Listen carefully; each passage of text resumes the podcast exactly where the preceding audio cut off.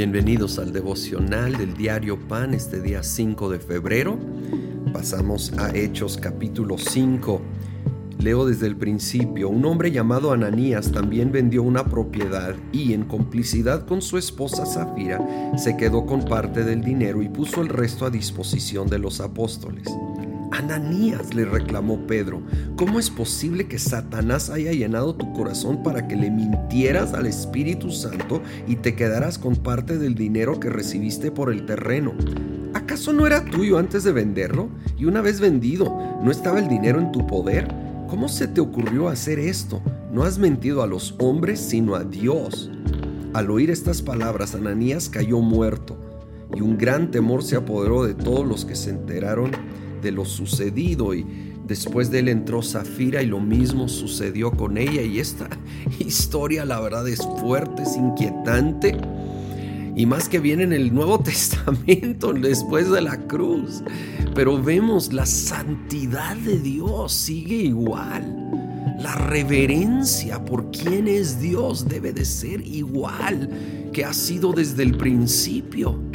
Su gracia no es para tomar a la ligera el pecado. Realmente es todo lo contrario, es para apreciar mucho más su amor, su misericordia y con su gracia poder vivir una vida que honra y agrada a Dios aún más. Si es extremo el caso, honestamente, y concuerdo con algunos comentaristas que, que lo ligan con el tiempo que se estaba viviendo. Estaba moviéndose con tanto poder el Espíritu Santo. Era un tiempo de tanto privilegio y dice la escritura, al que mucho le es dado, mucho le es requerido.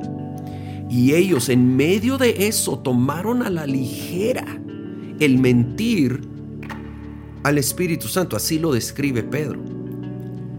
Oh, que nosotros nunca tomemos a la ligera la palabra y presencia de Dios. Reconozcamos que Él es santo, por lo cual su palabra, su presencia es santo. Y que seamos oh, como hijos, como hijas que aman al Padre, que se acercan confiadamente al trono de gracia porque no queremos ir al otro extremo de vivir en temor, pero nos acercamos con un profundo respeto por quién es aquel al que nos estamos acercando. No tomamos a la ligera cuando llegamos a pecar porque vamos a pecar, pero no tomarlo a la ligera y en cuanto nos damos cuenta, en cuanto llega esa convicción, arrepentirnos de todo corazón, no querer cubrirlo como fue Zafira luego que fue cómplice con su esposo Ananías, sino inmediatamente reconocer y rendir delante del Señor todo pecado y saber, saber que en medio de su santidad también es un Padre de misericordia.